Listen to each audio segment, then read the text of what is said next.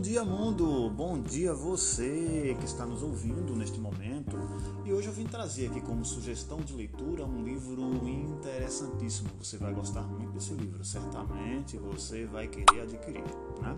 É um livro que trata da história do Brasil né, em um determinado recorte da nossa história. A gente sabe que a nossa história é, são mais de 500 anos, mas lá no comecinho, né, que são nuances que a gente não vai ver certamente em alguns livros de história, talvez alguns textos assim perdidos, mas não como a gente tem assim detalhado neste livro. Né? Então, é o, o, livro intitulado de A Carne e o Sangue, da autora Mel Del Priori, que costuma assim escrever bons livros neste sentido, trazendo coisas importantes e bem pontuais da nossa história, né? Tratando aqui sobre a imperatriz Dona Leopoldina, Dom Pedro I e Domitila, Marquesa de Santos, que era a amante do príncipe Dom Pedro I. Sendo que neste livro eu tenho algumas coisas importantes para dizer a você também, né? Que eu achei aqui muito interessante. Né? Já por ser um livro completamente diferenciado, né? Porque eu disse aqui que traz muitas nuances históricas que a gente normalmente não vê em livros de história do Brasil, né? Com tantos detalhes. Já no primeiro capítulo nós temos aqui a canga de ferro e o trono dourado. Então tem uma coisa importante aqui que eu quero mencionar para vocês. Vocês podem estar ouvindo aqui o barulhinho. Estou folheando os livros, o livro, aliás, né? São claro, tem muitos aqui. Porém, este aqui, em especial, traz uma coisa que eu quero falar para vocês neste primeiro capítulo, que é sobre um, um fato cultural, humano, social também da cidade do Rio de Janeiro, que quem desembarcava na cidade do Rio de Janeiro achava que estava desembarcando em qualquer uma das cidades é, africanas, né? como podia ser no Congo, na Costa da Mina, Moçambique, Angola, né? porque havia lá também negros, escravos e também libertos, inclusive alguns vindos da América Espanhola, que eram confundidos com trabalhadores livres e que se misturavam lá dentro da cidade. Então, entre eles, ranchos de audaciosos, capoeiros, que cruzavam a Candelária armados de paus e facas, né, exibindo-se num jogo atlético, apesar das penalidades que eram impostas. Jogar capoeira nessa época era algo proibido e havia penalidades que eram impostas. Já na página 12, tratando sobre a Dona dos Olhos Azuis, tratando um pouquinho também sobre a, a, a Dona dos olhos azuis, que era quem? A imperatriz Dona Leopoldina, né? É, que era o que? Uma moça gordinha, de 20 anos, mãos rechonchudas, né? Pela cor de creme, bochechuda. O livro aqui está dizendo que não era feia nem era são algumas características da Dona Leopoldina, né? E também trata sobre o casamento que foi realizado por procuração no dia 13 de maio na igreja de Santo Agostinho em Viena. Ali seguiu-se um jantar de gala de 40 serviços para toda a corte imperial e mais de 2 mil convidados.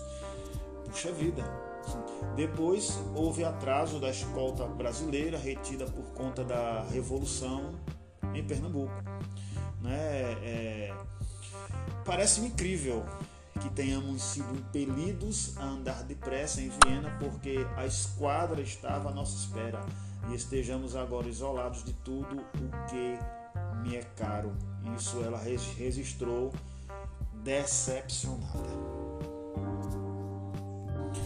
Mas como tudo tem a primeira vez, nesse dia o, eu trato como os noivos eles se encontraram, né? O esposo acolheu com os vivos sentimentos de consorte. Apaixonados? Não necessariamente. Casamentos reais raramente envolviam esse tipo de emoções, emoção forte, né? Trato disso. Na tradição aristocrática, a conveniência política e social estava acima do laço sentimental.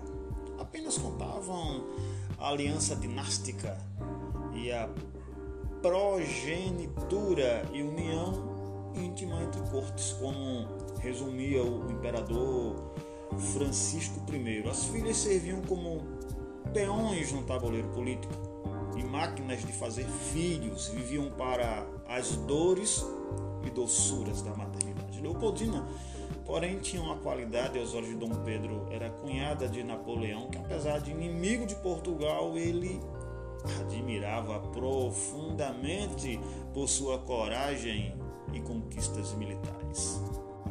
Se por um lado a dona Leopoldina amava o príncipe Dom Pedro I. Por outro lado, o, o, príncipe que teve mudanças abruptas, né? o príncipe da Beira, que passou a ser o do Brasil, um dia seria, quem sabe, sua vez de ser rei. Portanto, precisava-se de sucessores para a dinastia. Dom Pedro tinha então, nesta época, 19 anos, no dia em que conheceu Leopoldina, ainda trazia no corpo o gosto e o cheiro de uma amante francesa. Apreciava dançarinas, coristas, em detrimento de damas de alto coturno. Segundo o naturalista francês Victor Jacquemont, na época, amantes e concubinas eram o avesso das esposas. Dom Pedro, apesar do matrimônio, não parecia muito inclinado a recusar nenhum deleite nascido dos sentidos. Às vésperas, ou às vésperas né, da chegada da esposa, a notícia dos amores do príncipe se propagava pela cidade. Aliás, o assédio que ele gostava de fazer às mulheres era assunto corrente, andava pelas ruas a cata de presas. Interessante que não poucas vezes a pera do cavalo para levantar a cortina de uma cadeirinha que passava carregada no ombro de escravos. Ele não conhecia limites nem diante da família, nem diante do marido da mulher desejada. Fala-se inclusive que pais honrados trancavam suas filhas para protegê-las. Explicou até um deles assim: para que a língua do povo não rumorejasse Nenhuma mulher se negava a Dom Pedro, não só por ser príncipe, mas por ser fogoso.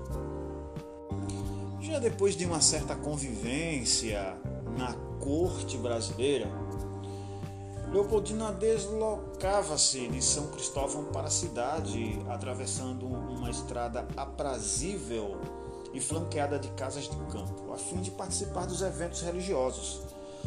Nenhuma novidade, também a corte austríaca era muito piedosa, assim como lá ritos, devoções.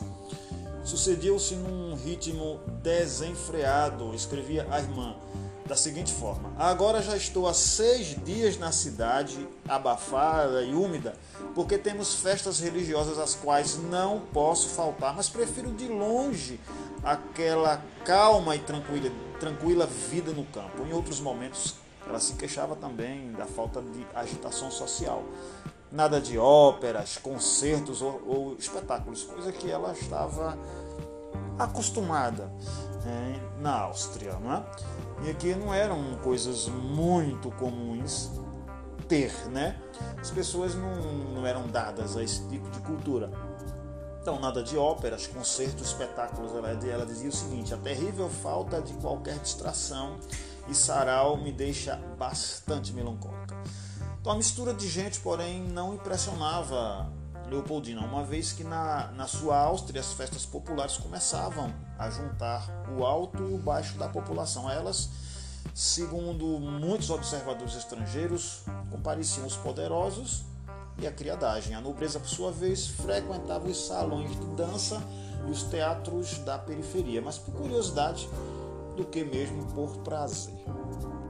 Então, estes são alguns dos pontos vistos neste livro que são interessantes do ponto de vista histórico que você não vai encontrar, como já falei aqui, em alguns livros de história do Brasil, não é?